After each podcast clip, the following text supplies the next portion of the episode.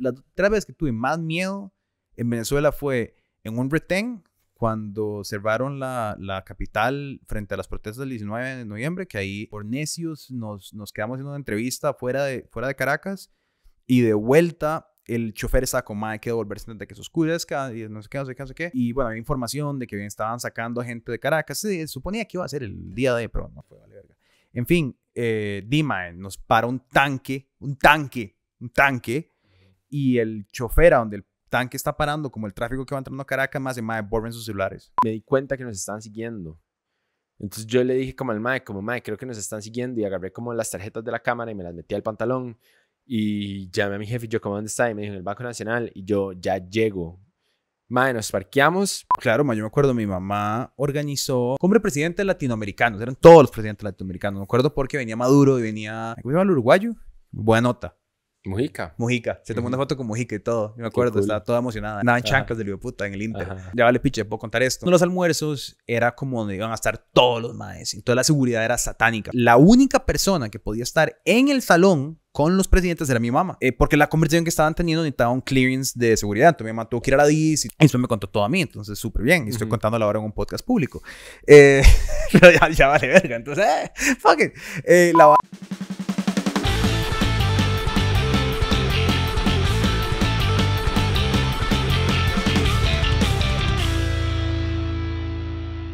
la de algo que en serio nos salvó la tanda y fue Zapatería Meneses. Hace unos meses, como Kenneth acaba de decir y fue evidenciado por el video, de unos zapatos que se le estaban cayendo a pedazos. Y bueno, Zapatería Meneses escuchó nuestras plegarias y nos vino no solo a solucionar el problema a nosotros, pero además darnos una opción para todos los que necesitamos de vez en cuando cambiar de zapatos. Así que antes de empezar, pongan atención a esto porque estoy seguro absolutamente seguro que lo van a encontrar útil y es donde ir a comprar su próximo par de zapatos, que es, como dijimos, sí, exacto, Zapatería Meneses. Es el mejor lugar de Costa Rica para encontrar marcas como Nike, Puma, Adidas, Vans, Coral, no solo por el hecho que las tienen, pero porque son los distribuidores oficiales, entonces hay muchísima oferta. Entonces pueden ir a la tienda física en la Aurora de Heredia, donde Kenneth y yo fuimos y salimos listos para ir a zapatear. O si no, en zapateriameneses.com, donde tiene una página súper fácil de usar, con todas las facilidades para que ustedes compren y se los lleven directamente a sus casas. Entonces, si necesitan zapatos para salir, para montañar, para una boda, para jugar fútbol, para básicamente cualquier ocasión y momento, no pierdan tiempo y vayan a zapateriameneses.com en su tienda física o escribirles al 506-8360-8979. Porque no pasa nada, hoy corre sobre Meneses. ¿Entienden? Es como runs on Meneses, porque son una zapatería. Vayan a Meneses Maes, apóyenlos a ellos porque son excelentes y además nos están apoyando a nosotros.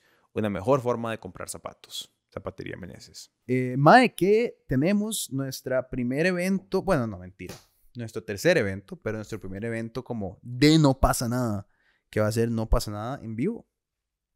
Va a ser como un toque como la noche política, pero con más varas, idealmente. Eh, entonces, si quieren entradas para lo que va a ser el primer evento de No pasa nada como como no pasa nada, van a ver a todos los personajes, van a ver a sus personajes favoritos, como Diego Cho, Kenneth Baldi, Alexa Jiménez. Eh, poder hacer eso. Eh, todavía estamos planeando qué vamos a hacer, pero de fijo queremos eh, poner el tercer episodio de Malas Costumbres. Que de hecho hay un viewing para el segundo episodio de Malas Costumbres. Ah, sí. Y en un par de semanas vamos a sacar las primeras personas que van a poder comprar entradas para la gran fiesta de No Pasa Nada. Van a ser patrons. Entonces ya saben, patreon.com slash no pasa nada oficial. Eh, después van a salir a venta, a preventa, eh, que ahí van a ser más baratas. Y finalmente el día del evento eh, pueden comprar las entradas, pero verdad no sabemos cuántos se van a ver. De hecho, que cuando hicimos el evento de Apolítico, no esperábamos tanta gente y al final la gente no pudo entrar. O sea, había gente como en la puerta, ¿te acuerdas? Sí, qué loco. Y para malas costumbres, tuvimos que hacer dos tandas de, de, verlo porque mucha ah, gente llegó al final. O sea, realmente eh, han ido como 200, 300 personas a los eventos que hemos hecho. Entonces, más, bueno, muchas gracias a todo el mundo que viene y de fijo compren sus entradas porque se van a acabar y van a, van a hacer un montón de vara muy chivas. O sea, estamos buscando sponsors, estamos buscando mae, dar un par de regalías, vamos a hacer eh, mae, qué pasa en vivo, de fijo una versión de, de fijo Diego va a estar ahí, de fijo de nuevo Alexa. O sea, la vara va a estar muy tuanis y los demás miembros del cast como Sergio en Lo Desconocido, hablando de aliens probablemente. Pueden conocer a Alejandro Mederas, el salvador de la edición. En fin, pueden ver a todo el mundo. May, ¿ya tenemos fecha? Mae, la voy a poner, está aquí. La pueden ver. Y si, no, si están escuchando, tienen que ir a verlo porque no sé cuál es. Entonces, Está tentativa. no, creo que, creo que sí hay, pero yo simplemente no soy la persona que ok. velo por este tipo Ajá. de fechas porque si no me equivoco cada rato por esas cosas. Ok. Eh, pero, mae, si no, quiero... Mae, si no, qué loco. Tres años, perro. Tres años. Sí, eso es mucho. Tres años es un pichazo. ¿Se acuerdan otros en las oficinas de en Bielindora, huevón? Importa el Novelli. En un en escritorito Lawrence, usted y yo, huevón. Han pasado muchas cosas desde eso. Qué loco, mae. Sí. Qué, o sea, Y ha pasado mucha gente, pero no pasa nada. sí, puta, un pichazo. Yo, yo ya me podría considerar un veterano. Por de supuesto, Esta vara. por O sea, Por supuesto. he visto a gente entrar y salir. Ajá, ajá. A gente Sí, con la que hemos trabajado y así. Y, di, no sé, que, right, yo sigo acá. Aquí estamos. Mae, si no sé, mae, qué, qué loco, ¿verdad? Es, es parte del pensamiento que tuve, que es como, mae, yo me recrimino a mí mucho, muchísimo, como no estar a donde yo quiero estar, porque Pietro, mi ambición es más grande que yo mismo. Lo cual creo que es bueno y es malo, porque es malo porque me Ujú. genera mucha ansiedad, pero es bueno porque me motiva a hacer más varas. Ujú. Pero al mismo tiempo creo que estos momentos son la excusa perfecta para como ver para atrás y decir como, hey, mm, ya no es como un medio improvisado, ahí medio como, no, no, ya es como un cierto referente dentro de su nicho demográfico. Me gustaría pensar que somos el medio de gente joven en el país. Ujú. Me atrevo, no sé si alguien se me va a cagar por decir eso, pero... eh, ¿Verdad? Creo que... Y es tuanis porque no es como necesariamente como... Como que, man, yo a veces como que me lo cuestiono y yo lo que pienso es como... Yo no sé, para, esto es algo como una conversación interna conmigo que yo ni siquiera tengo con nadie más y no pasa nada. Pero, o sea, más o menos sí la hemos tenido, pero yo siento como que al final de cuentas, mae, nosotros hacemos otra vara. Es que es otra vara. No, como que yo hasta a veces pienso como que yo ni siquiera veo a no pasa nada como un medio muchas veces. Es como algo que muy raro. entiendo por qué uno lo vería como un medio, pero al mismo tiempo es como, man, no lo es. Es algo muy raro. Es eh, como- Es, es que es una, es una nueva interpretación de qué es un medio. O sea, es, otra como... vara. Es otra vara. Es que no es... No se trata... Sí, no se, no se trata tanto... eh, Es que hoy estaba pensando en eso. Es que son dos cosas simultáneamente. Eh, eh, de, de un lado es una plataforma como, como medio, o como le quieras decir, como. Y por otro lado, es como, como, un, como un programa. O sea, e- e- es como, es como al mismo tiempo está pretendiendo ser como un canal de YouTube y una revista y un medio de comunicación de información. Como que Ujú. a veces tenemos historias que nosotros generamos, que escribimos y, y publicamos. A veces es un video de YouTube muy chiva. A veces es una vara de Instagram. Y como que Ujú. no tiene esta definición. Porque siento que la Que Eso comunicación. es tuanis también. Eso para mí es mucho más tuanis. Sí, porque es que esa es la comunicación ahora, ¿no? No tiene, no tiene tantas reglas, como que Ujú. es, es el, e, el valor, es la re- el valor para mí es la rele- relevancia, Ujú. como, como estar en la conversación. Y cómo se va a estar en esa conversación no necesariamente tiene que tener un nombre y un apellido, es, es estar en esa conversación. Sí, y es raro porque al mismo, es como, obviamente hay un, como alguna comedia en torno a todo, ¿verdad? Y Sí, como sí, cagarse risa y vacilar y hacer chistes y sketches y burlarnos de cosas y así, pero al mismo tiempo, mae, son temas como súper importantes lo que estamos hablando, o sea, no es cualquier estupidez, es como, sí, en, desde una visión como general o como muy, ay, no sé cuál es la palabra, como muy reductiva. Es como, ay, sí, sí, qué, estupidez, pero es como que si pones atención es como, mm, es una vara seria. Ah, total. Como que, te, como que al final de cuentas te estás dando cuenta de un montón de varas y estamos también como simplemente como alzando nuestra voz para decir como, hey, esto está mal, ¿usted qué piensa? Ajá, total. Y, y que otras personas di, lo vean como que es muy hardcore, man. Sí, ma, yo creo que parte del, parte del problema, decir así, no sé si problema, o, o, la falta de poder constituir una definición absoluta es, creo que viene también como mucho de mi ansiedad personal, como de querer hacer muchas varas y no poder como, ¿verdad? Como que en cierto momento cuando empezamos era correr a como, ok, hay que tener un podcast, hay que tener un show de este tipo, hay que hacer videoartículos, hay que hacer documentales, como que queríamos ser Vox y queríamos ser Vice y queríamos hacer este podcast y queríamos ser... Y empezamos con nada, a hacer de todo, y era una locura y sigue siendo una locura, pero que creo que a veces es negativo porque no, no, nos logra como cali catalizar en hacer algo demasiado bien, pero al mismo tiempo nos sentimos muy grandes. Como, que, como que hay gente que me pregunta como, madre, pero puta, ¿cómo hacen tanta mierda? O sea, como son tres plataformas y cuatro medios y un pichazo colaboradores y se siente como una maquinaria muy grande, pero realmente es un equipo muy pequeño haciendo nada más un desvergue varas. que es vacilón, o sea, es como... Sí, eso es Tuanis. Eso es Tuanis, madre. Creo como que Creo como que nosotros somos el opuesto de una empresa que se vuelve demasiado grande, donde hay demasiadas voces y donde al final de cuentas no se avanza porque hay demasiada gente metiendo la cuchara. Como que nosotros somos, yo creo como que esa ola de adultos jóvenes que es como, madre, vaya, haga eso. Me cuenta cómo le va, hijo de puta, póngale. Y nada más es como que, y madre, llegué un día y le llegué, no sé, es como raro, como que yo un día llegué y le enseñé a mi hermanito Naruto. Y de repente el maestro está en clases de japonés. ¿Me entendés? Es como la misma analogía, la misma metáfora.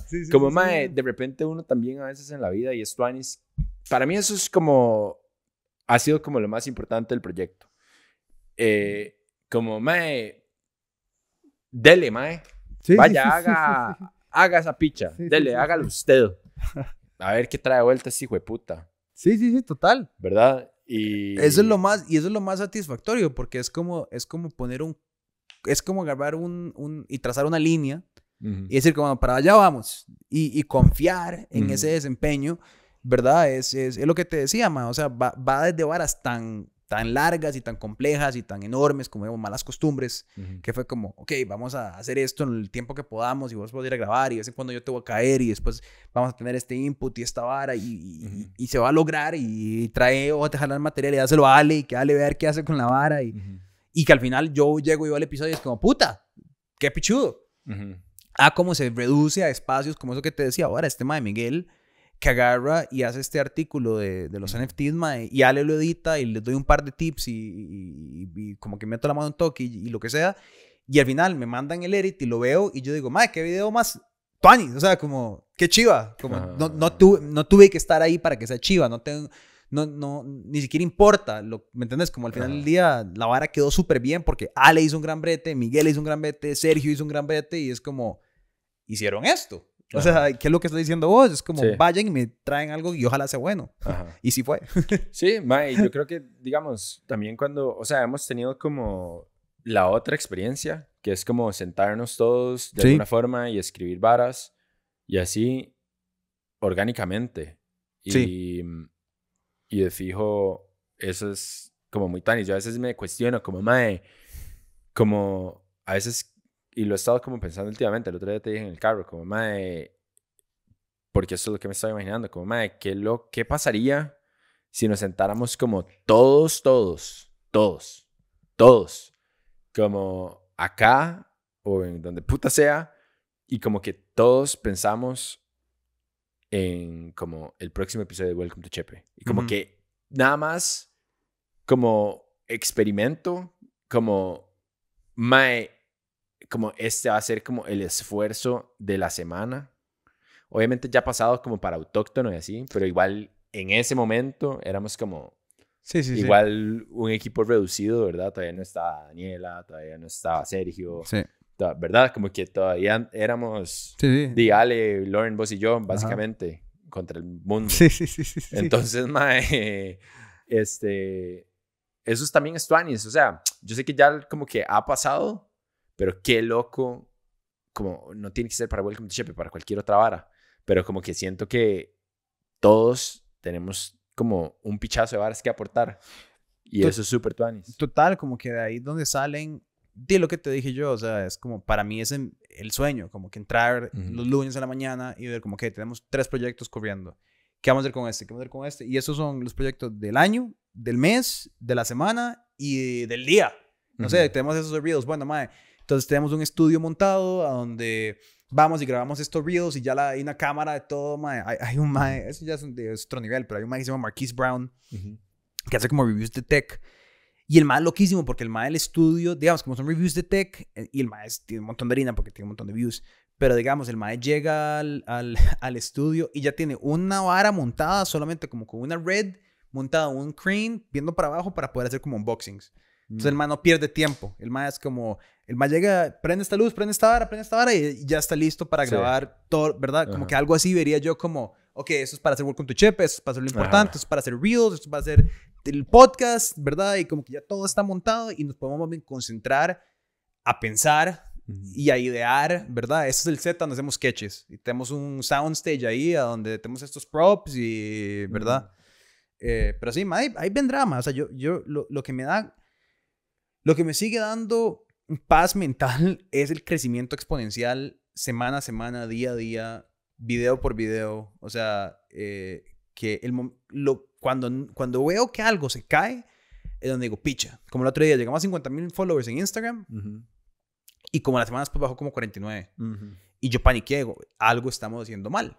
O sea, claramente. O sea, obviamente algo pasó acá. Que, Entonces tuve que retomar el tema, analizar, ver cambiar un toque, ver los posteos y todo, y un momento otro ya 51, o sea, 50, 100.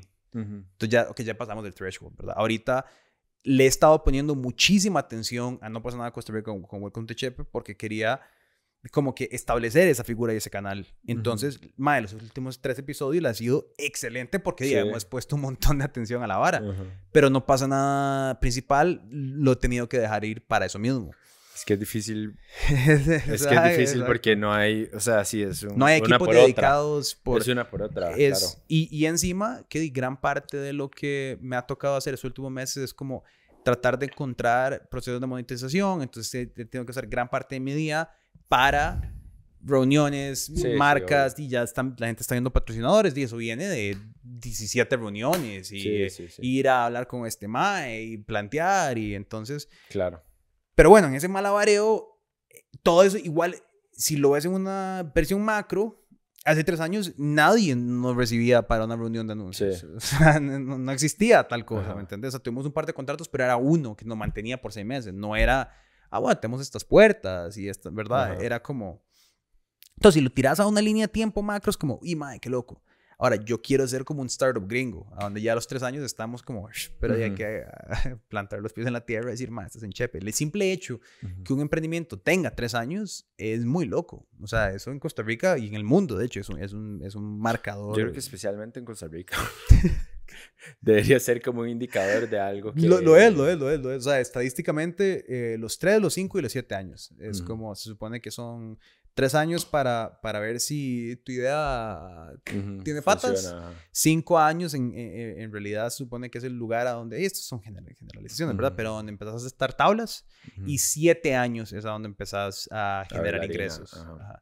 Son generalizaciones, pero mm, por ahí anda más o menos como, como lo que se supone que es. Ahora hay gente que hace harina mucho más rápido o pierde todo a los seis años, ¿verdad? Y, Pero sí, digamos, para los restaurantes son cinco años. Si un restaurante tiene que lo acaba de cumplir Silvestre, es como, ok, somos, somos algo, somos algo, estamos existiendo. Pero sí, man. si estamos en tres años, es que tal vez llegamos a cinco. Llegamos a cinco, llegamos a siete, tal vez hacemos harina en algún momento.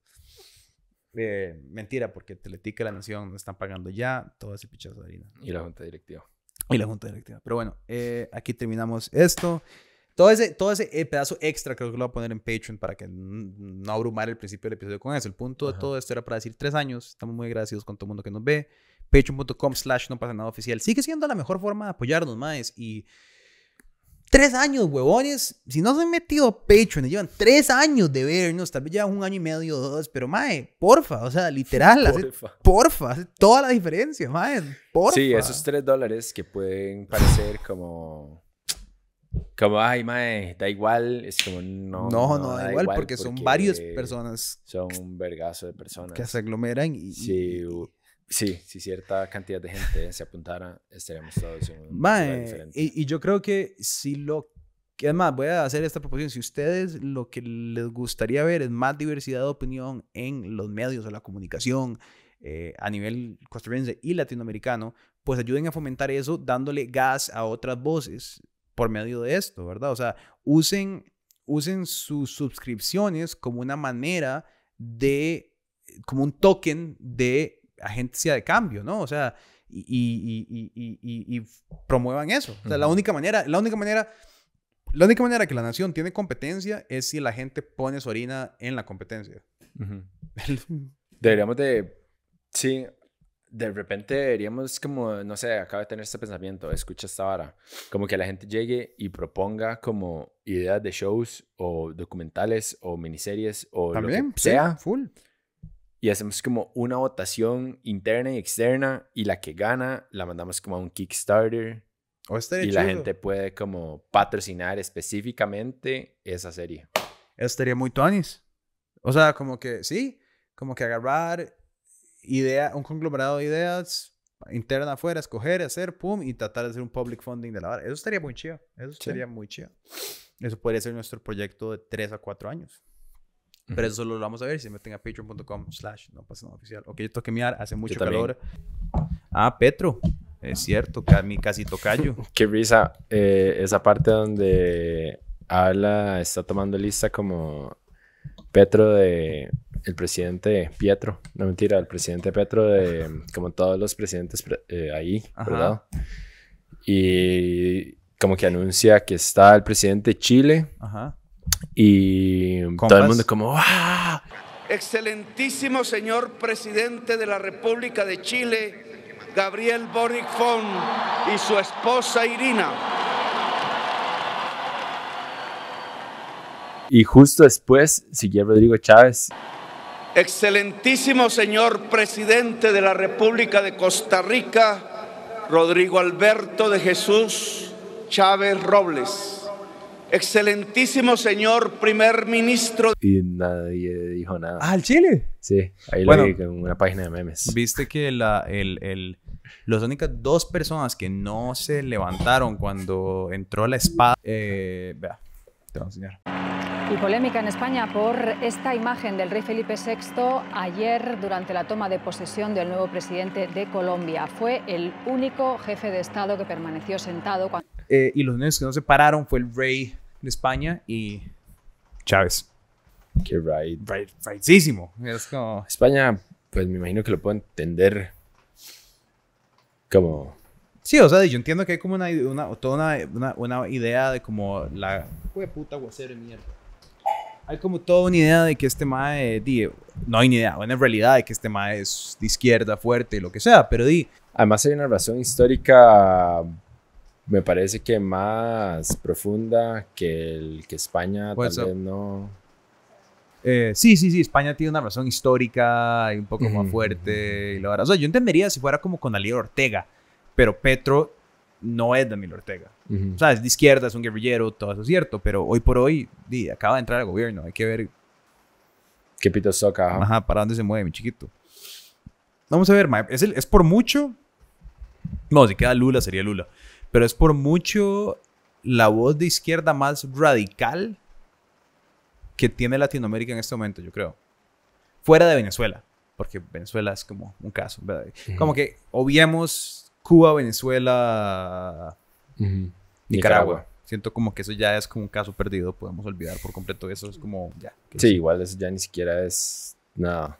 pero creo que Petro, porque Boric, Boric es muy izquierda y Pedro Castillo son muy izquierda y Celaya en Honduras son muy izquierda, pero puta madre, Petro, Petro fue guerrillero, mae, con la M19, o sea, es, pesado. El, o sea, La M19 fueron los maes que asaltaron el, el, el edificio este en Narcos. Que se entraron y con un tanque explotaron el lado del edificio y mataron un montón de gente, mantenían gente en cárcel, en, como en jaula, o sea, eran como guerrilleros, ¿me entendés? Sí, sí, verdad. Como legit. Ajá, ajá, O sea, Boric es un ma de izquierda, pero Boric es como...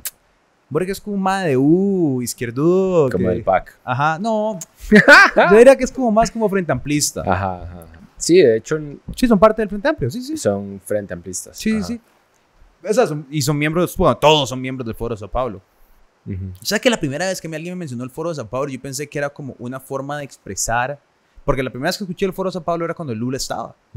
Y yo pensé que era una forma como de decir, como el cuartel del, o sea, como, ¿me entiendes? Como los super amigos, como que, pero no pensé que había como un lugar, como un literal foro donde se reúnen y fue, que fue creado por el como comité comunista, como que Rusia lo estableció, ¿me entiendes? Como que yo esa vara no, no, pensé que era como, a ver, porque ahora hay uno en, ahora hay uno, el, el, ay, ¿cómo se llama? El de Colombia, o el de, ¿cómo es el, el bueno, hay uno de derecha, del otro lado, pero el de Sao Paulo es mucho más fuerte, mucho más contundente, es como la liga de los super amigos comunistas. Ajá. Es como real, que mueven harina y tienen intereses y eso es muy loco.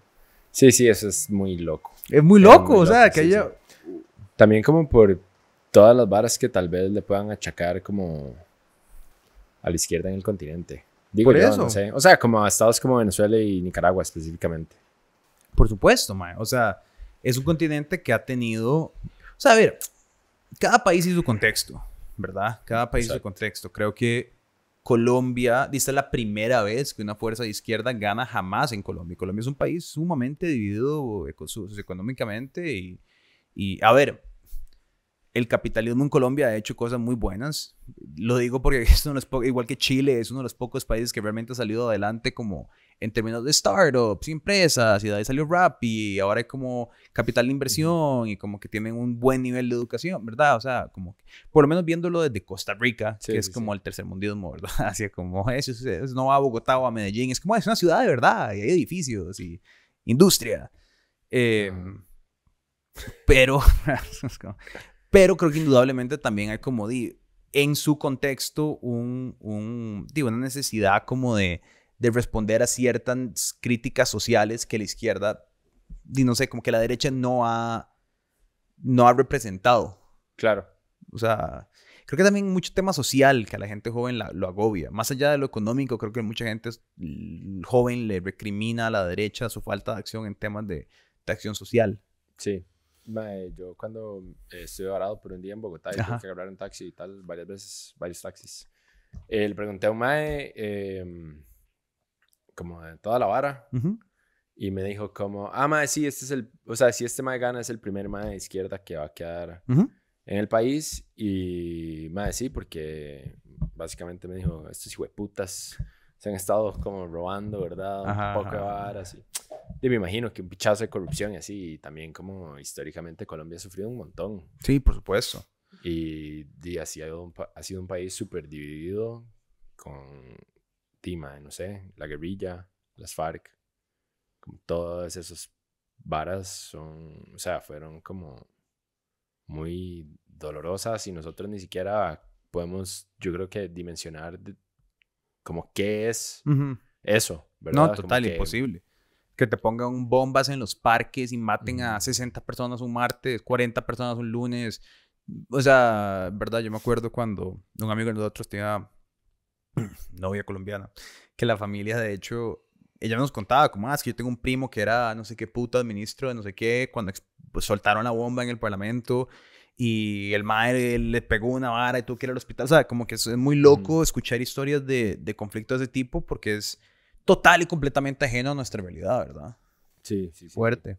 Ojalá les vaya bien, mae. Ojalá les vaya bien, mae. O sea, es que ¿verdad? Es, es, la, misma, qué vacilón, ¿verdad? Porque es la misma, sí, es el mismo sentimiento que tengo de como, hmm, cuando veo como una posición muy radical entrar a un gobierno. Ahora, yo no estoy diciendo necesariamente que Petro sea un radical. Eh, es muy cortante y, viene de un, background muy radical. si, si uno es como de abierto a lo que es. Pero pero puta, es que qué complicado, ¿verdad? Porque si recriminas a la derecha conservadora, añeja, asquerosa, ¿verdad? Que, sabes, vas a patear derechos humanos y va a proteger intereses privados y va a... De la misma manera es como, ay, puta madre, la izquierda, rajada, calante, pro Venezuela, pro régimen, ¿verdad? Es que al final del día terminan en la misma mierda, ¿verdad? Sí, es que ni una ni la otra, yo creo, a veces solucionan las varas. Ahora, yo sí creo que, yo sí creo que los países necesitan pesos y contrapesos. Como... Total. O sea, es necesario para mantener una democracia saludable. Por eso es que yo creo que fue una, el PAC fue una cagada enorme, ¿verdad? Pero esa, esa más aguada que fue el gobierno del PAC, es que por, por eso, por, yo creo que todo el, todo el hijo de puta problema que tenemos es que es un sistema presidencial. Sea, que yo creo que muchas varas radican en eso, como que ahí, la figura del presidente puede ser amorfa políticamente porque no tiene que representar un grupo de intereses políticos, solo tiene que representar como una un movimiento social que puede ser alrededor de la imagen de una persona, pero cuando es un líder del parlamento, por definición, o sea, por definición tiene que ser el líder de su bancada, que tiene que estar definida ideológicamente. Sí, sí, sí, además es la persona como, ¿cómo digo esto? Como negociando todo también. Exacto. Como en vez de estar como, o sea, obviamente va a querer empujar ciertas cosas, obviamente, a tener una agenda que va a estar como ahí empujándola. Obviamente, eso es lo normal, pero lo que digo es que va a estar empujando esa agenda desde un punto de vista de como necesito como los votos de esta gente y necesito como negociar estas varas y necesito que hablemos. Y, y más sí, quién sabe si eso va a llegar a pasar algún día acá. Pues algún día supongo que sí. O, no solo acá, ¿verdad? Yo creo que es un problema, digamos, que expande a, a muchos países. Yo creo que, de verdad, o sea, si vos pensás, digamos, en este momento, por ejemplo, hablamos de Guatemala. Mae, Guatemala, tenés este mae que cada día parece que abusa más el poder político en Guatemala. Acaban de arrestar al director de este medio, el periódico. Loquísimo. O sea, mae, el mae lo arrestan sin causa, básicamente, y ahora retroactivamente le van a empezar a meter cargos. ¿Por qué? Porque el maestro está ahí metiendo cizaña, jodiendo, preguntando, cuestionando. Y día al presidente no le cuadra que lo, estén, que lo estén jodiendo. Entonces el MAE está captando a la Fiscalía de Guatemala, básicamente, para meterle cargos a sus contrincantes políticos. Y de ahí, entonces, pero, pero qué lo que es un cuento que, que, que se repite en tantos otros países, ¿verdad? O sea, ¿por qué? Porque el presidente tiene mucho poder. Al final del día se pueden convertir en esas figuras unipersonales donde se trata más de ellos que de una ideología, que de una agenda, que de, ¿verdad? Es como Bukele, que se enorgullece de alguna manera u otra de no definirse políticamente. No soy izquierda, no soy de derecha, no soy, ¿verdad? Y es como, pero, pero que va a lo que casi, no sé, casi siempre cuando son tan autoritarios empiezan a meter como más hacia los conservadores religiosos pro autoritarismo, ¿verdad? Sí, eso ha estado pasando reciente, bueno, en los últimos años.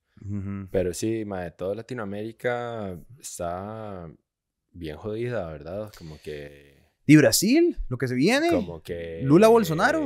esa vara va a estar pesada. También otra vez súper divisiva, súper problemática. O sea, es... Sí, uno como que dice como, puta, no sé ni qué es.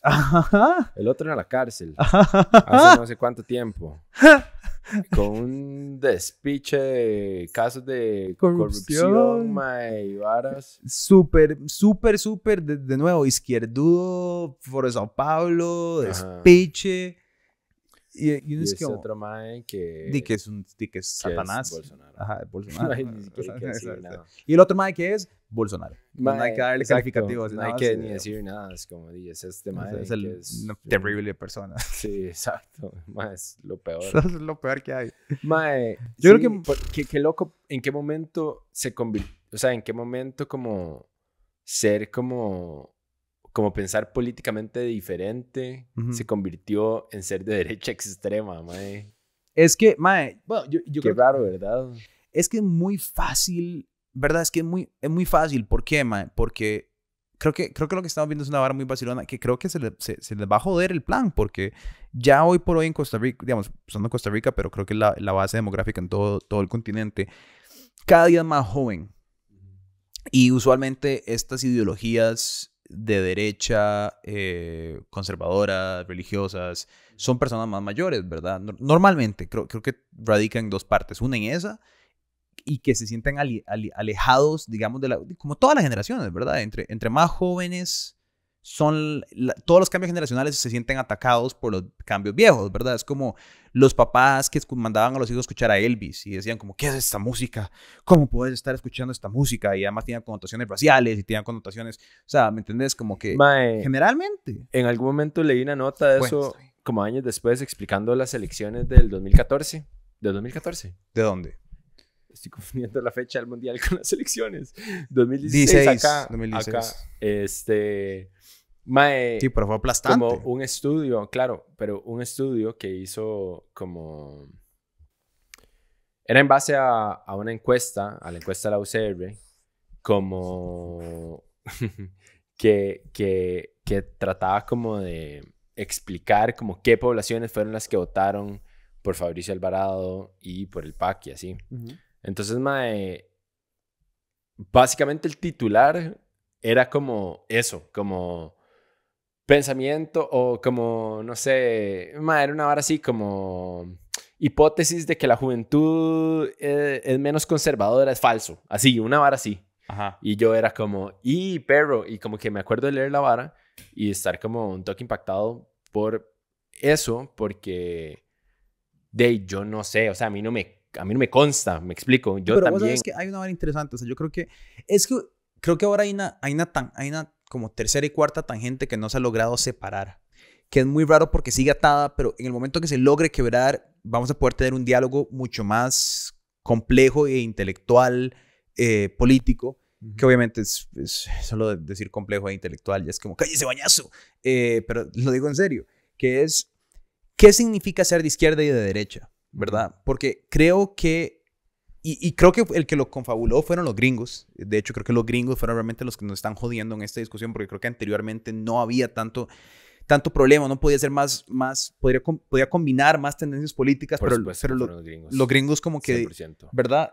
¿Verdad? Porque entonces yo puedo ser, digamos, por ejemplo, eh, pro derechos humanos, pro eh, mercado abierto. Ujú. Dos tendencias que deberían de poder existir. Eh, es más, Sí, De- uno no afecta a la otra. de, de hecho que en el pensamiento originario de qué es ser una persona libertaria, ¿verdad? El, el- el- el- pensamiento libertario viene a raíz de la libertad personal y eso incluye libertinaje, o sea, métale ganas a todo.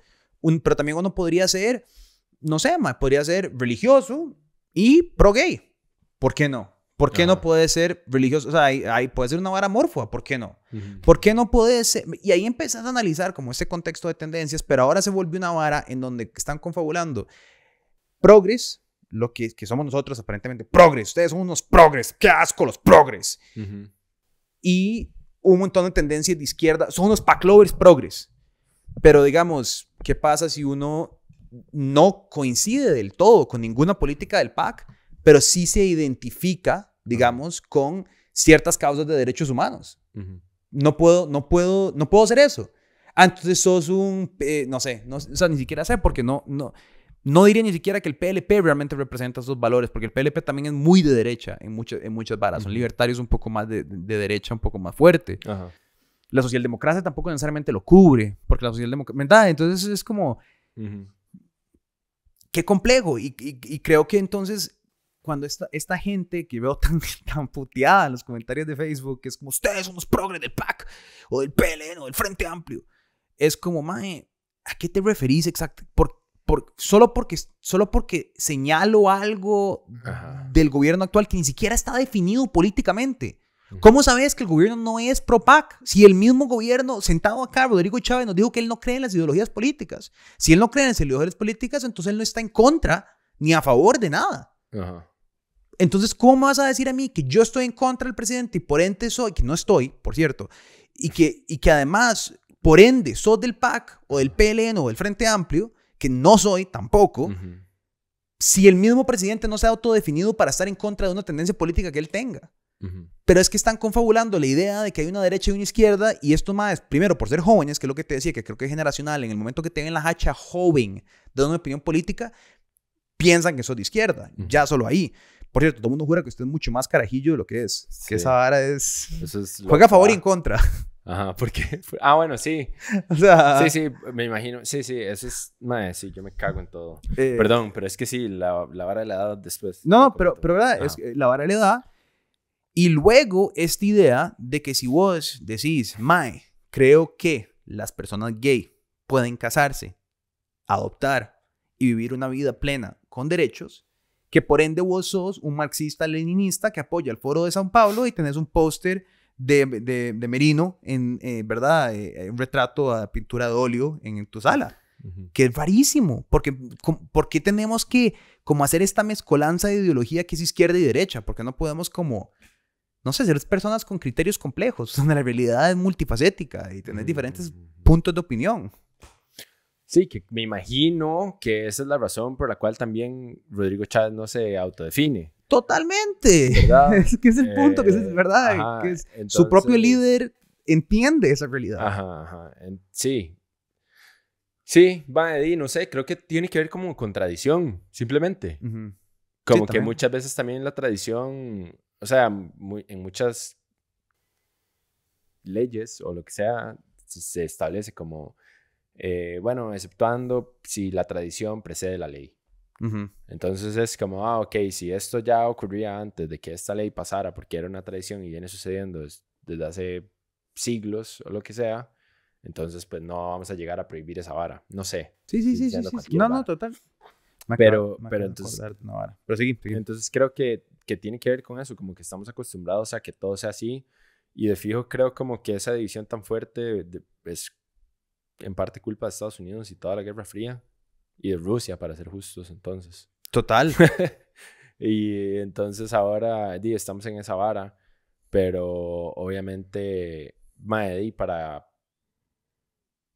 uso general de todo el mundo, pues es más fácil poner los términos en blanco y negro, ¿verdad? Y en definir un enemigo y un, y un aliado. Creo que como, por eso ahí va como la línea de como señalar a la prensa siempre en nuestra actualidad en Costa Rica como que se vuelve una vara simplemente como para todos estar como unidos de un lado contra algo. Es mucho más fácil hacer eso que decir como, bueno, la realidad es más compleja que eso, ¿verdad? E, e, es, más difícil llegar y como sentarse y ser honesto y, y, simplemente de exponer las cosas por lo que son y ya. Entonces dice, las trae. Pero ese siempre ha sido el pedo, también siento, ¿no? Sí, mae. Es que, es que esto, eh, estoy buscando una cita, mae, y, apenas la encuentre, voy a, voy a poder... Sí, dale, todo bien. Igual quería tirarme aquí un rant sobre la gente de la edad y tal. Ajá. Mae, como que, ok. Ok, la edad. ¿Por qué la edad es un pedo tan intrínseco para muchas personas? Como, mae, si este mae está emitiendo una opinión política y es un chamaco, su opinión no es válida. ¿Por qué habría de no ser válida o de tener menos valor que la de una persona mayor? Y entonces esa persona mayor podría llegar y decir, bueno, porque usted no ha visto todas estas cosas y yo sí he vivido más que usted y simplemente sé más. Em, y es como, no necesariamente. Puede ser que usted haya vivido un montón de cosas y eso sea cierto y puede ser que, etcétera, pero esa persona joven puede que sea muchísimo más educada que usted también. Y culta y, experiencias y... Ajá, y puede ser más culta y más educada, pero ni siquiera no solamente eso. Puede ser que esa persona en su corta edad ha hecho muchísimo más que usted. Por supuesto. En todo aspecto. Total. O sea, puede ser que sea una persona muchísimo más competente, muchísimo más madura en todo sentido, hasta emocional, psicológica y espiritualmente o lo que se quiera decir y, mae, y puede ser que simplemente esa persona mae, haya vivido más que usted en menos tiempo también. Sumale, sumale eso que ojalá, o sea, ojalá, digamos, en los procesos ahora que, digamos, si yo busco gente con quien trabajar, por ejemplo, ahorita tenemos a, Daniela y a Miguel. Y Miguel es nuestro pasante, que está en la U, y Daniela, que, eh, verdad, pues tiene, tiene cuatro, años, cuatro años menor que yo el nivel de responsabilidad que maneja Daniela a la edad que tiene ella, creo que es más alto siquiera que el que yo hubiese. Es más, yo, di, básicamente yo pensé, no pasa nada, como un año, un año, como, siendo un año mayor que Daniela, ¿verdad? A pesar de eso, yo creo que ella está manejando las responsabilidades que le estoy poniendo mejor que lo que yo supe manejarlas siendo un año mayor en su momento.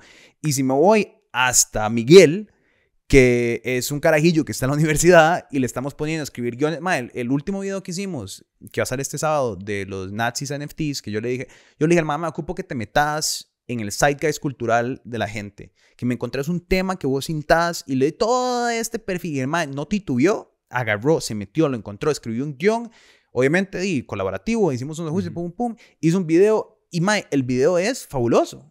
Y yo no sé si yo a la edad de ese mae hubiera podido ser tan receptivo de todo, ¿me entendés?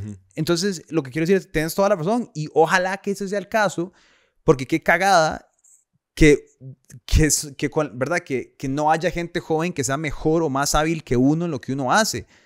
Yo espero seguir encontrando gente joven que me nutra de esa, de esa vara. Ajá. Y de fijo, lo opuesto. De fijo, sí hay personas mayores que tienen un pichazo más de experiencia. Por supuesto. Que tienen un pichazo más de años vividos, ricos en conocimiento, mae, que caminaron por donde vos te va a tocar caminar y te pueden dar esa mentoría, que también, gracias a Dios, existe. Exacto. Pero entonces, mae, simplemente tener o asumir una posición de superioridad simplemente porque usted es mayor es una completa estupidez. Por supuesto. Porque mae, es natural que una persona joven que ha estado muchísimo más expuesta a más tecnología, a más información y a más cosas que usted en sus 60 años, pues es posible que esa persona tenga un un punto muy válido también. Y no hace su opinión menos válida. Es que por supuesto, porque además tienes que considerar que ya hoy, de nosotros dos, hemos pasado mucho tiempo desde el último día que recibimos una clase formal. O sea, desde el último día que estuvimos en un aula con un profesor que está impartiéndote información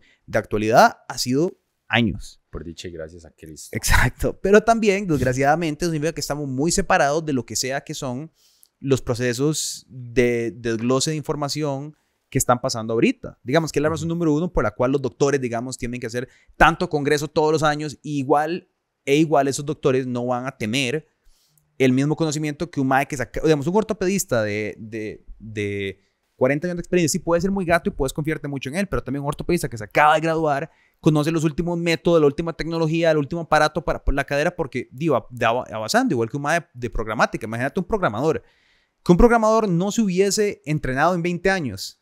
no sabría que estaba, mal, es imposible, no sabría, no entendería nada. O sea, o sea, no hay un solo lenguaje que funcione igual que hace 20 años, ¿me entendés? Entonces, obvio, es, es, justo y necesario, pero como decís vos, juega para los dos lados.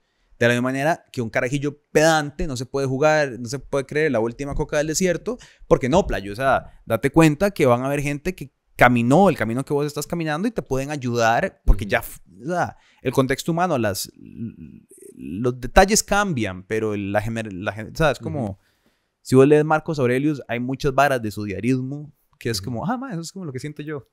y ese ma es como, ¿verdad? sí, sí, sí, sí. Tantísimo tiempo, pero sí, qué interesante esa vara, ma. es una cagada. Encontré la cita.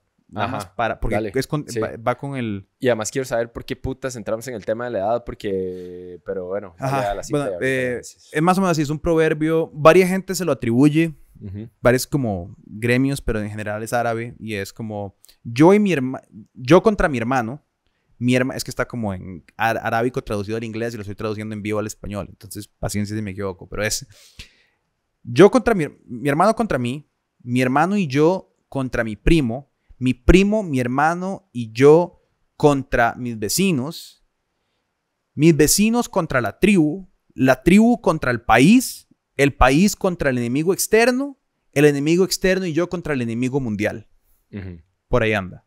Entonces, queda ahí donde viene este tribalismo eh, etario, eh, identitario, político, eh, de edad, ¿verdad? Y, es de eso, es esta sección de comments de Facebook, que también, man, qué carepicha, qué carepicha Facebook, porque Facebook se lo podría estar enseñando a gente que le haga más gracia, pero como Facebook tiene un algoritmo que alimenta el conflicto porque genera más comentarios. Ajá, se lo enseña a gente que se va a putear con la vara. Ajá, y eso es una vara diseñada, eso es diseñado. Ajá, para crear cizaña, nada. Ajá, eso solamente porque, a ver.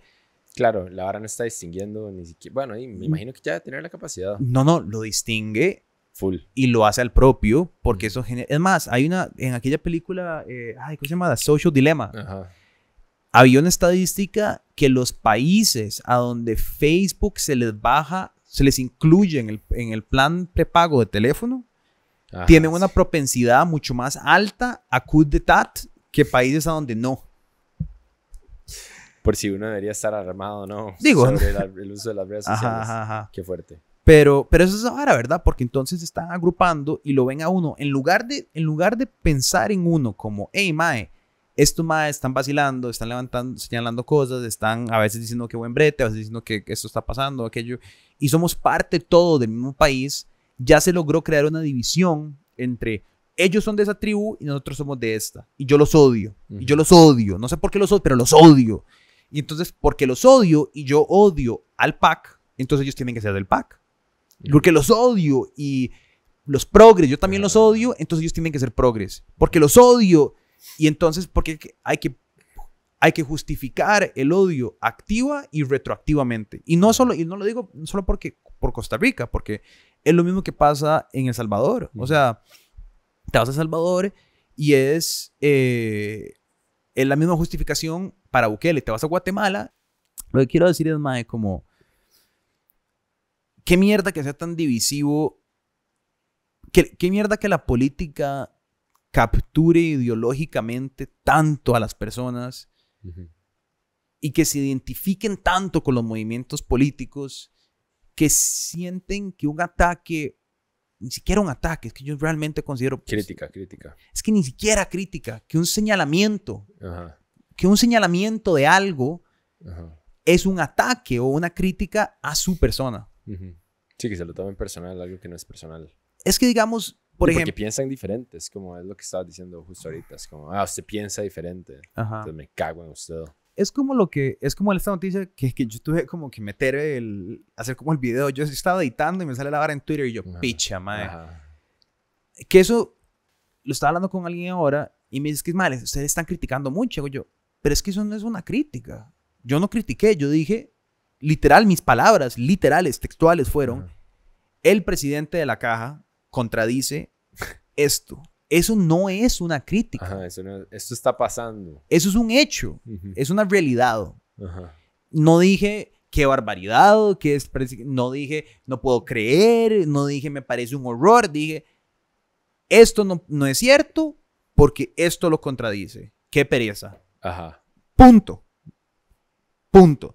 Ajá. Y eso se ve como un ataque, pero vos no podés, vos no podés como nada más empezar, ahora empezar a decir que todo lo que te contradice es un ataque, porque no es un ataque. También porque yo creo que como costarricenses somos unos tibios y yo a veces como que me cuesta como... Me cuesta, pero eventualmente lo logro. Como volver a ver como episodios que grabamos, Ajá. especialmente los últimos tres. Como que sale y me desaparezco. Y no quiero Ajá. saber nada de la vara. No quiero saber nada de la vara por días, ojalá. Y esto es como el domingo a la noche, es como, qué picha, tengo que ver esto ahora. ¿verdad? Y lo veo y yo como, Ima, es que esto para el país en el que vivimos puede ser controversial. Sí. No, no, y, y yo me, los últimos tres, mae, Pero a mí no- me ha temblado la mano dar publish. Ajá, pero es como, pero es como, ¿porque lo es? ¿O porque simplemente somos un poco de tibios todos? Sí, sí, sí, sí, sí, sí. Es que el conflicto no nos gusta. El conflicto no nos gusta, que está bien, que está bien que no nos guste el conflicto, porque el conflicto es a cierto punto Sí, sí, puede ser tóxico y mal, right? que lo está haciendo en este momento, actualmente. Lo estamos viviendo. Porque es que, y, y sabes que creo que también es, ve que vacilón esto, creo que es porque no tenemos una forma saludable de expresar el conflicto, las diferencias, que entonces confundimos los gritos, los insultos, los golpes, eh, la falta de sensibilidad, eh, voy a dar un poco más, el ego, eh, la mala crianza, el berrinche, la insolencia, eh, todo eso lo confundimos con decisión, con esa discusión saludable que no tenemos, ¿me entendés? Como que un momento a otro, porque no estamos acostumbrados al conflicto, pegar gritos es finalmente alguien enfrentándose. En lugar de tener a una persona sensata que se pueda enfrentar a un diálogo tranquilo, calmado, Ujú. hablando, entablando una discusión. Sí, haciendo señalamientos y como viendo de lo, o sea, viéndolo por lo absurdo y ridículo que es. La mejor manera de responder a la sátira y los chistes es reírse con la gente. Ujú. Si te enojas, perdés. Sí. Si te enojas, si te puteas, si demostras que te a jodió, Va a ser peor. va a ser peor. Porque Sí. va a ser peor. Va a ser, es como cuando uno está chamaco y lo chingan por algo Ujú. o algo así, es como que uno tiene que aprender, es como ese momento en la vida en el que uno aprende como que, ah, me puedo reír de mí mismo y todo está bien. y todo está bien. Es como la otra hora que el otro día que mandé el screenshot que alguien nos mandó. eh, esto es como sus doppelgangers. Y ya, di sí, ¿qué voy a hacer? Ya, nada, cagarse de risa. Y ya, de ahí. Es que, o sea, Y es que uno no se puede tomar tan en serio, ¿verdad? Yo creo que nadie se puede tomar tan- nada tan en serio. Digamos, como cuando uno está flotando en una piedra, en un universo que se está expandiendo hacia el infinito, ujú, y uno sabe que todo se va a terminar en algún momento, y como que el sol va a explotar, y etcétera. Mae, vale, verga. podemos Ajá. llevar las varas un toque más al suave. Pero es que. Como, mae, nada es importante. Ujú. Nada. No Nada. importa nada. No importa nada, más. Es, es, es, es cuando te confundís, ma. Es que te- es, muy, es muy fácil confundirse, es muy fácil confundirse de qué es lo que, ¿verdad? Como, y, y, y a ver, y yo soy culpable de esto, full. O sea, yo, yo me he sentido más importante de lo que soy muchísimas veces en mi vida. No, y todos, O todos sea, somos es- humanos es- también, y es natural. Es súper, ¿verdad? O sea, pero que creo que también aprender a soltar eso es lo que me ha pasado como las últimas semanas escribiendo Welcome to Chip un toque, que es como... Mae, cágate risa. O sea, hagamos algo raro. Hagamos algo raro. Pintemos la hacha. Y salga, mae, me voy a poner- o sea, más ridículo no me puedo ver. Más estúpido no puedo hacer. Más feo no puedo hacer. Pero di, al final del día, mira, di, tú... Es vacilón. Es vacilón. No te tomes tan en serio, Pietro. ¿Quién sos? Relájate, mojón, o sea. Sí, ¿qué? sí, sí. O sea, no te vas a. No, no vas a, a, a escribir, mae, ¿verdad? Una vara tipo Colbert Report. ¿Por qué? Porque. Welcome to Chip es un programa muy serio que responde a jodas, digo, puta, Sí, métete sí, el sí. otro culo, vacila un toque. Hay momentos para ser serios, Sí, sí, sí. obvio, pero hay momentos para vacilar. Sí, total. Sí, no, para mí también es eso, como, mae, al final de cuentas, Dima, yo creo como que no hay ningún tipo de imagen que sostener, como que nadie nunca va a ser, no sé, ¿qué tanto es uno como uno se ve a uno mismo? No sé, Exacto. Nada, probablemente. no sé. Exacto, sí, no sé. O muy poco. O sea, yo creo que lo que uno pretende sé. ser ante los demás ¿Y para qué estás sosteniendo ninguna imagen? O sea, vale picha también. Es como, ¿cuántas veces? A mí me hizo gracia esto. El otro día escuché un mae, un, un podcast haciendo más hablando y me hace como, mae, ¿cuántas veces has pensado vos en tal comediante que me menciona? Y el mae es como, hoy, como, de ninguna, no pensaba en él. Hace, ¿y cuántas veces estás preocupado hoy de lo que están pensando otros comediantes de vos? Y el mae como, ah, no, di, es que iba a poner un post y es como, exacto. Nadie piensa en vos. Exacto. O sea, todo el mundo está pensando en sí Solo, mismo. so- ajá, solo vos pensás que vos sos importante. Ajá, exacto. o sea, todo, el mundo solo, todo el mundo solo piensa en sí mismo. Todo el Sí, mundo sí. se levanta y se ve en el espejo a sí mismo y no se pregunta, ¿qué estará diciendo Kenneth Valdía de mí en este momento? O sea, no, o sea, ¿me entendés? Es como, yo estoy pensando que piensa Pietro, pero tengo esta idea retorcida de que qué va a pensar el mundo de Pietro. Entonces me tengo que ver cool, entonces tengo que vestirme tuanis. Y y a ver, hay puntos ahí, ¿verdad? Si la imagen o lo que sea, si quieres tener una idea de vos mismo. Pero sobrevalorarlo, al final del día nadie está pensando en vos. La gente tiene, Ujú. tiene que pagar cuentas, tiene que pagar la luz, tiene que pagar el agua, tiene que ir al brete, te están jodiendo un correo, esta vara, tenés que pasar por el café, si te olvidó, pa, comprar los huevos, me cago en la puta, tengo que volver a Ujú. salir otra vez. Eso es lo que la gente piensa. La gente no piensa en Ujú, qué faja te pusiste hoy. Por decir una cosa. Por decir una cosa. Quiero hacer, quiero hacer una serie, no pasa nada, pero como no pasa nada, digamos como HQ y, y no, no, no, no pasa nada Costa Rica, pero quiero hacer una a, a nivel latinoamericano que se llame eh, La Guía de No pasa nada al populismo. Ujú, Y entonces que sea como ir a todos los países donde está habiendo cambio político, que son varios en este momento, como en el poder, pero documental. Ajá. Entonces, y empezarlo con un sketch que sería, y que, que, que va a ser, que en este momento estoy, estoy pensando escribir, que va a ser como esos, creo que te conté la idea, esos DVDs de como de cursos de los 2000, es como inglés sin barreras, Ujú. ¿verdad? Con ese estético como super 2000. Pero es como, este es el nuevo curso para ser un populista latinoamericano o un líder autócrata en el 2022.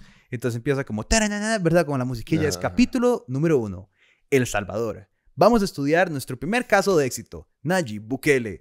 Y eso es corta y es, el, es como el Ujú. documental, pero es como un box set de. DVDs o de o VHs, que cada, cada cassette es Ujú. un episodio de, De la vara. de la vara. Ah. Entonces, ¿verdad? Te vas a visitar. eh, Y ahora vamos con un nuevo, una nueva incógnita. ¿Cómo manejar haber sido un ex guerrillero en el 2022? Si te vas a Colombia, esa es toda la vara de Petro.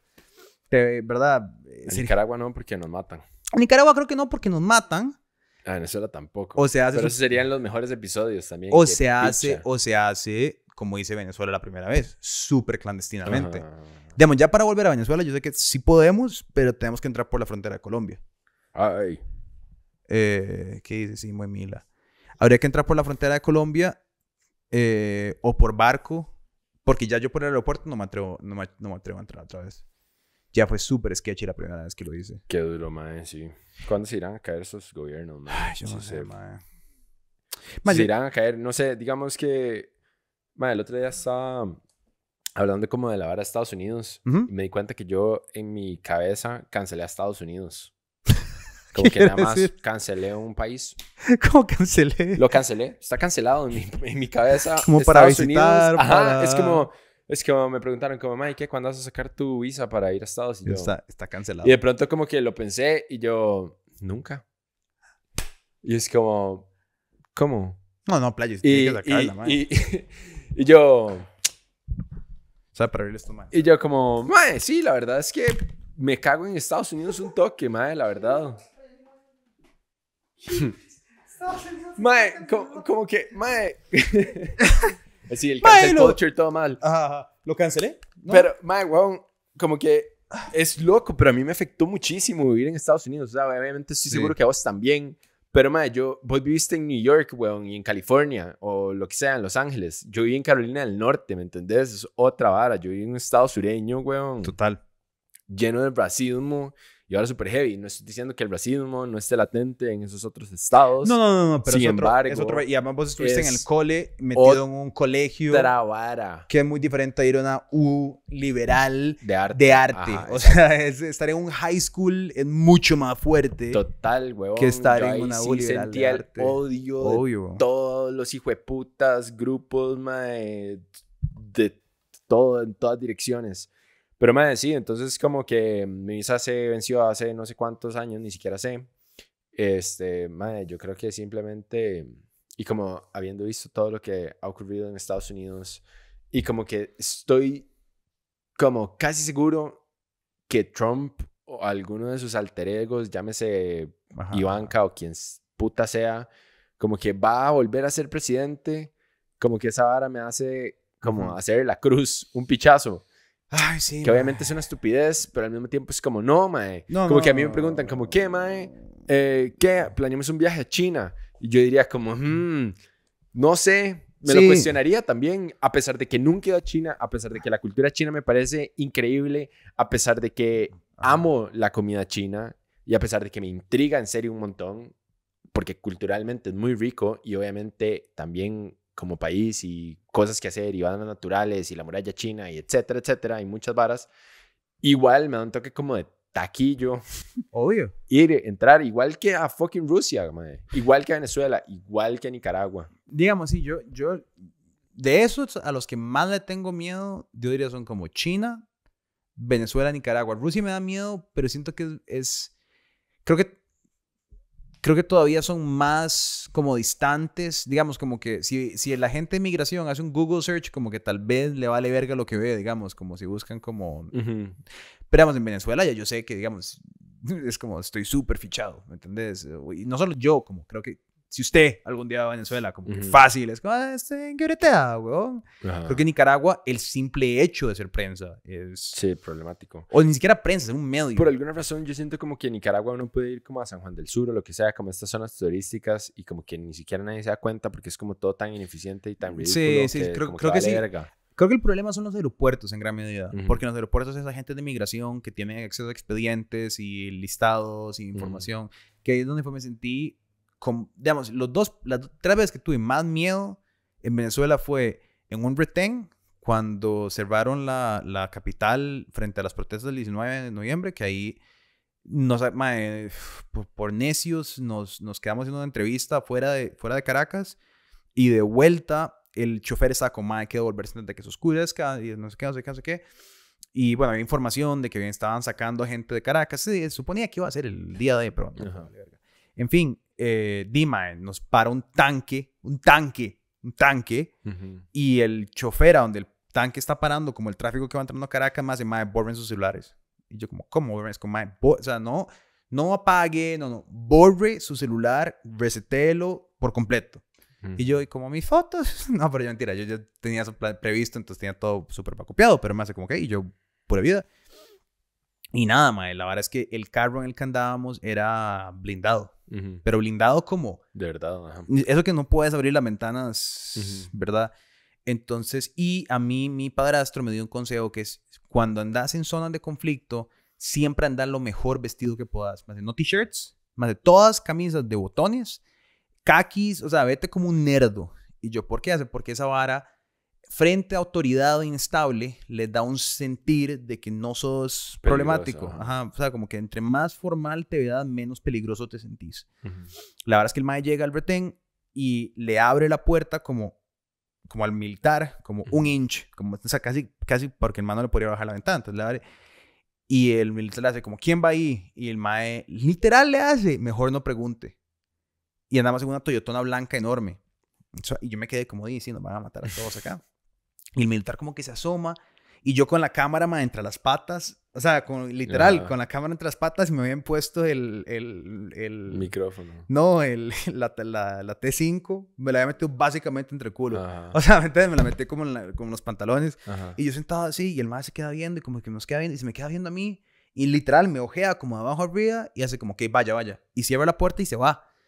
Y vamos en el carro, y yo, madre, ¿qué fue? ¿Qué fue ese desvergue? O sea, con el corazón así que me iba a Ajá. estallar. ¿Por qué le dijiste eso? Y yo, madre, porque el oficialismo venezolano anda en carros blindados Toyotonas grandes. Y los maes son unos hijueputas con cualquier persona que los cuestione cualquier vara. Ujú. Entonces me jugué el chance, porque si lo, abrían el carro y les pedían a ustedes los documentos y ven esa cámara, se van arrestados. Ujú. O sea, la apuesta era, este mae o no revisa el carro y se salvan, o revisa el carro y ustedes, o sea, tengo que jugarme esta carta que tengo o los van a arrestar 100%. Ajá. Y además, si los más se metían a ver qué veían la T5, yo acababa de entrevistar a Guaidó ese día y andábamos con María Corina Machado, la, la, la otra mae.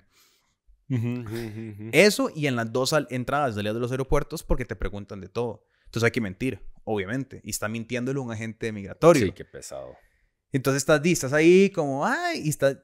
Entonces, todas las... Ahí es donde te, te da más miedo porque ahí es donde, ¿verdad? Te pueden Claro. agarrar en una mentira y uno es como... Sí. ajá. Yo soy el peor para viajar. Yo no sé a dónde estoy yendo. O sea, yo nada más pregunto como, eh, ¿a qué hora tengo que estar en el aeropuerto? Y como, a ver, como mi pasaje y yo llego. Pero digamos, cuando estaba haciendo como la fila de migración, entré como en razón y yo como, ¿cómo se llama? ¿A ¿Dónde estamos yendo? ¿A dónde es que nos estamos Ah, quedando? Porque ni eso fucking puta sabía. Porque eso te lo van a preguntar. yo como, mae, creo que debería saber como la dirección Ujú. y cómo se llama todo. ¿Cómo se Claro. llama todo? ¿A dónde estoy yendo otra vez? Mae, pero sí, yo soy una mierda para viajar. Pero, pero sí, ma, qué taco. No, pero esos... pero pero- qué taco, sí. Esa Pero vara. sí, esos episodios serían los mejores, ciertamente. O sea, Ah, volver sí. a entrar a Venezuela por Colombia, por la frontera, ir a grabar la vara otra vez. Y, y, y- y hay un montón de contactos de prensa ya, o sea, de fijo podemos volver a hacerlo. Eso. Y Nicaragua, creo que sí, creo que si entras por la frontera, por San Juan del Sur, y, Manejando. y te vas por dentro, y ya estando allá, puedes, puedes empezar a moverte sigiloso y cuidadosamente, ¿verdad? No haciendo mucho ruido. ¿verdad? Pero sí, qué miedo. Es que es la vara. Sí, qué miedo el momento que te para un policía. De pura guava. De Sí. pura guava. Qué loco, yo una vez tuve que meterme en un banco nacional aquí para...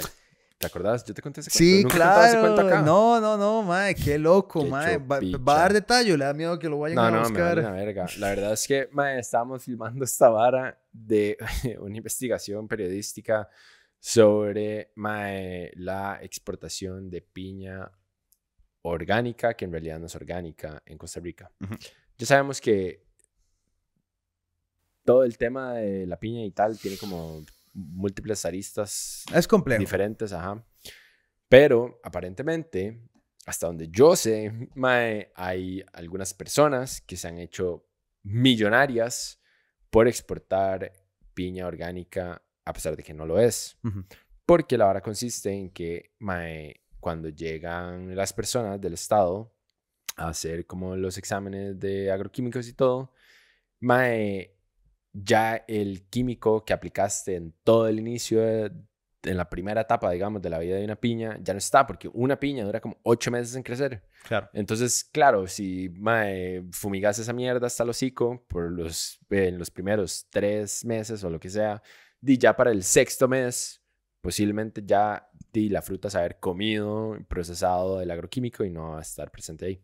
Entonces, como la piña orgánica obviamente es más cara, porque es más cara de producir, pero si vos estás jugando sucio, dime, tu margen de repente incrementa. Ajá. Entonces, mae, la verdad es que metimos un drone a una finca a como tomarle fotos ah, para hacer análisis Ajá. de todo, de la producción, de eh, como que si cerraban los números, que obviamente no cerraban, eh, y tal, pero mae, como que se dieron cuenta de la vara y yo andaba en un carro con un chofer y como que el resto del equipo andaba en otro lado, pero yo andaba a la cámara y mae, como que yo me di cuenta que nos estaban siguiendo. Entonces yo le dije como al mae, como mae, creo que nos están siguiendo y agarré como las tarjetas de la cámara y me las metí al pantalón y llamé a mi jefe y yo como dónde está y me dijo en el Banco Nacional y yo ya llego. Mae, nos parqueamos y nada más veo donde el carro que nos venía siguiendo, mae, simplemente llega a bloquear el carro. Mae, yo inmediatamente me tiro del carro. O sea, ya estamos parados. Ajá, ajá, ajá. Pero, me tiré del carro, salí corriendo y me metí al banco. Sí, la única salvagracia. Y dejé al chofer mamando durísimo, durísimo, ¿Y- durísimo. ¿Y, quién se bajó del carro? Y dice, se bajó el chofer y se bajaron dos eh, maes de San Carlos, Texas. Ajá. Mae. ¿Y qué? A mandarlo a la repicha. De, ajá, decir que, que era la vara y no sé qué, bla, bla. Lo hicieron abrir la cajuela, vieron la cámara, Y... se cagaron, pero no vieron, o sea, no tenían Ajá, no nada del la tarjeta. footage. Ajá, ajá. Y, mae, yo entré y yo, y yo, como que mi jefe estaba haciendo como alguna mierda de depósito, alguna picha. Y yo como, mae, está pasando esto afuera. y me dice el mae, hijo de puta, no sé qué. Y se va a asomar como afuera, como por la ventana. Y, mae, ya los guardas estaban súper mosqueados del banco. Como porque Obvio. yo entré con cara de pánico, de me van a matar. Un toque alterado. Exacto. Y, y, y, o sea, y, fue un papelazo, obviamente. Obvio. Y los más como llegaron como los guardas a decirnos como andan con una suma muy grande de dinero y nosotros, no, mae. Como que ya les explicamos y, mae, ya, y como que los más jalaron. y- Los más que nos venían siguiendo por, por harina. Y los más aquí todos listos para desenfundar en cualquier momento, mae. Sí, mae. Más, ¿se acuerda de aquel, Ajá. de aquel guarda mae del back. bank? Mae, que ese mae se fumó mae- como a tres maes o dos maes. Qué vara legendario ese video. Qué hecho picha, mae. Al mae lo balearon y el mae después como sí, que era John Wick, el hijo de puta. O sea, Mae, ese mae se murió al final o sobrevivió. No, ese mae sobrevivió y, no sé, y lo tuvieron que ir a esconder. Ojalá lo hayan indemnizado ese playo, mae. Que Sí, ojalá esté como pensionado, en retirado, Bahamas, mae, por el back. fumando mota. Ojalá, no creo, pero ojalá. Oh, mae, ¿no se acuerda ese cuento? Yo siempre pensaba en hacer una película sobre este mae. Ahí me acuerdo un cuento. Puta, ojalá que mi memoria no me esté fallando. No quiero ni Ujú. siquiera revisarlo porque prefiero vivir por lo que mi memoria me acuerda. Pero me acuerdo que un guardaparques o algo tico hace años se encontró una maleta con harina en el bosque, como de narcotraficantes. Y era como 10 millones de dólares, por decirlo algo. No sé si era tanto, tal vez eran Ujú. 100 mil dólares. Pero para el mae era toda la harina del mundo. El mae era como un, un- un policía o algo local, como muy humilde.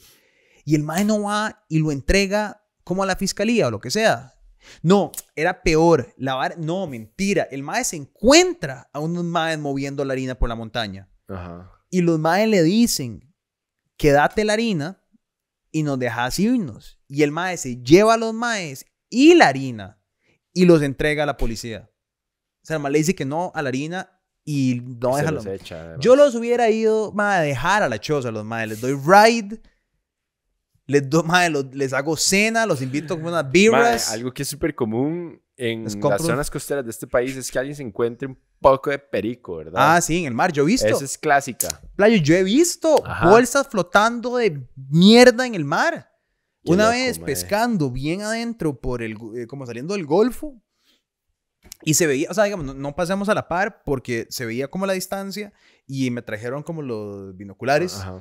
Y es como, ah, vea para allá. Y nos pusimos a ver todos en la lancha y el capitán hace, mano, vamos de aquí inmediatamente. O sea, no piensen que es como, uy, qué vacilón. Es como, Ah. porque ahorita pasa un speedboat y recoge esa mierda. Y el mae como que llamó y lo, como, y nos fuimos a la verga. Pero sí, pasa todo. De hecho, que las islas, hay un montón de islitas pequeñas, como cerca del Golfo y fuera de, de- de la península, que se usan para almacenar. Entonces, los lo que hacen es que pasan en una avioneta, botan la vara Ujú. pasa un speedboat, recoge y jala. Ajá. O sea, porque vienen como de Colombia, Ajá. pasan, botan, o eso, o los, los famosos submarinos. Ajá. Mae, sí, donde es brutal es en Corcovado, aparentemente, y que es la... Ah, sí, claro, también. Y el paso de es Panamá. súper heavy. Ajá, por ahí es súper heavy la vara. Toda la vibra Pero que right, porque del todo- sur porque- es súper oscura. Porque todo el mundo sabe también. Sí. Es tan raro, pero nadie hace nada al respecto. Huevón, Como que... cuando fuimos a grabar con el Playa Santiago en, en, Dominical. en Dominical, digamos así, mae, de un momento a otro, dos Dodge Chargers anaranjados, mae, hasta la verga de modificaciones, me pasan a la par en pique. Y yo, di que, o sea, di, ¿qué? ¿Qué? ¿Quién, quién se ¿Quiénes son las únicas personas del planeta Tierra que se comprarían dos Dodge Chargers, pero así, anaranjado fluorescente, y los modificarían hasta la pit? Y obviamente, ¿y quién, quién va a ser? De ahí. Sí, qué fuerte, ah, mae, esa vara. Qué Pesado. Sí, mae, aquí debe ser brutal y hardcore el movimiento así de, de droga. O sea, lo es, sabemos que lo es, pero yo creo que lo que sabemos en comparación a lo que es, debe ser Claro. abrumador. Claro, ma, yo me acuerdo, mi mamá organizó la cumbre de presidentes centroamericanos y el Caribe. No, no, la cumbre de presidentes latinoamericanos, eran todos los presidentes latinoamericanos. Me acuerdo porque venía Maduro y venía en ese momento, eh, ¿cómo se llama el uruguayo? Buena nota. Mujica. Mujica, se tomó una Ujú. foto con Mujica y todo. Yo me acuerdo, cool. estaba toda emocionada. Era como. "Ah, este es el mejor, mae. Nada, Ajá. chanclas del puta en el Inter. Eh, qué gato. Ajá. Y me acuerdo que me contó, ya vale piche, puedo contar esto, eh, en ese momento que, bueno, ella, ella, ella lo que hacía era como eventos. Entonces, en ese momento, a ella la contratan para hacer la, el, uno, todo, bueno, toda la vara. Pero en uno de los almuerzos era como donde iban a estar todos los maes. Entonces la seguridad era satánica, porque iba a estar Ortega, iba a estar Maduro, iba a estar el hijo puta argentino, iba a estar el mexicano. O sea, como que estaban los heavy hitters y por Ujú. supuesto, cada delegación de esos países de verdad traen Ajá. o sea, traen snipers, traen, ¿verdad? No sé qué. Entonces, la única persona que podía estar en el salón con los presidentes era mi mamá. Ajá. O sea, no podían haber meseros. Eh, porque la conversación que estaban teniendo necesitaba un clearance de seguridad. Entonces, mi mamá tuvo que ir a la DIS y tuvo que hacer como security clearance y toda la vara. Y eso me contó todo a mí, entonces súper bien. Y estoy Ujú. contándolo ahora en un podcast público. Eh, pero ya, ya vale verga. Entonces, eh, fuck it. Eh, la vara es que, que mi mamá me decía como, mae, ¿sabes qué loco? Que uno se volviera loca y empezara a matar como jefe de Estado. O sea, era, Hagamos un speech. hagamos un speech y es como, desestabilicemos tres países y le ponen tres balas y tres cabezas. Dice así, aleatorios, como derecha, izquierda, derecha. Ajá, ajá, Es como se va a Venezuela, se va a Colombia y se va a México. Fácil lo pudo haber hecho. Pero no lo hizo al final del día. Eh, la verdad es que ella era la, la única persona autorizada a estar ahí. Y entonces dice que, madre, que empiezan como las conversaciones de el tema de varias como classified, ¿verdad? Entonces empiezan a hablar de no sé qué de esto, no sé qué de otro, y que mucho era politiquero, como eh, que más se enojaba y pegaba tres gritos, y, pero o sea, solo jefes de Estado, no AIDS, no nada, solo los meros meros Ujú.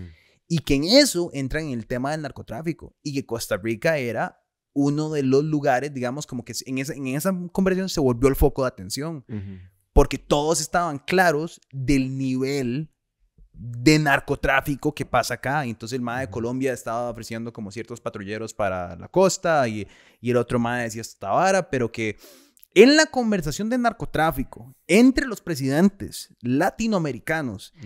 Gran parte de la conversación le correspondía a Costa Rica, weón. O sea, Sí. eso es muy pesado. O sea, como que... Claro, mae, y es que todo lo que está entre Sudamérica y Norteamérica, pues, pues tiene que pasar todo por acá de alguna forma u otra. O sea, ya sea como por zona marítima o por tierra, ya sabemos que usan todas las formas y medios posibles, mae, por todo lado y posiblemente ya cuantifican o calculan más o menos, proyectan cuánto se va a caer y cuánto van a perder Sí, claro. ese pichazo de toneladas que mandan.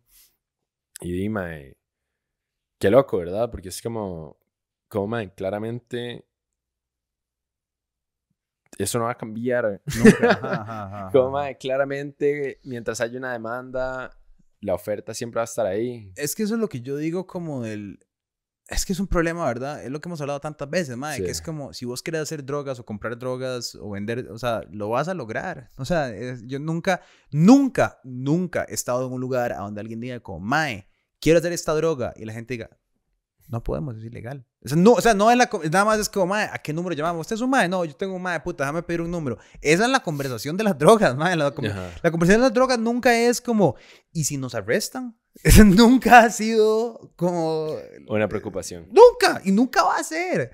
En- y creo que para nadie que esté buscando No, ese servicio. Y, y, y, y yo no sé, honestamente no sé cuál es la respuesta, porque también legalizarlo sí podría ser una respuesta, pero puta, el aguacate es legal en México e igual hay un cartel del aguacate ahora, ¿no? Ajá, Entonces es como, es, es complicado, ¿verdad? Como la solución es, yo creo que ya el tiempo que tuvimos como para, más si lo legalizamos, podemos bajar la, como el nivel de inversión y capital que tienen estos más para manejar recursos, como que se nos salió de las manos. Estos más ya tienen billones de billones. O sea, si, pa- si cuando Pablo Escobar estaba, tenía billones de que el más ofreció pagarle la deuda externa a Colombia, imagínate ahora, 50 años después. Sí, O sea, sí, sí. es- es- es- sí. Deben tener más harina que los saudis. O sea, Ah. eh, eh, no sé, ¿cuánta, ¿cuánta harina puede tener el cartel de Medellín? El cartel de Cali, el cartel de Juárez, los Zetas, o sea, cientos de miles de millones de dólares. Sin regulación, sin... ¿Y cuántos negocios? Y esto es lo loco de pensar.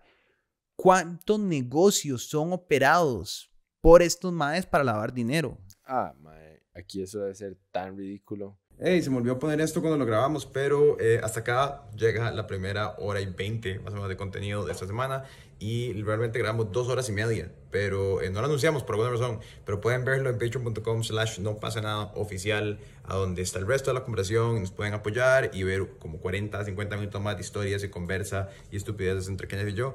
Eh, no sé cuándo va a estar porque tengo un internet muy lento en este momento, pero apenas esté, lo van a poder ver ahí.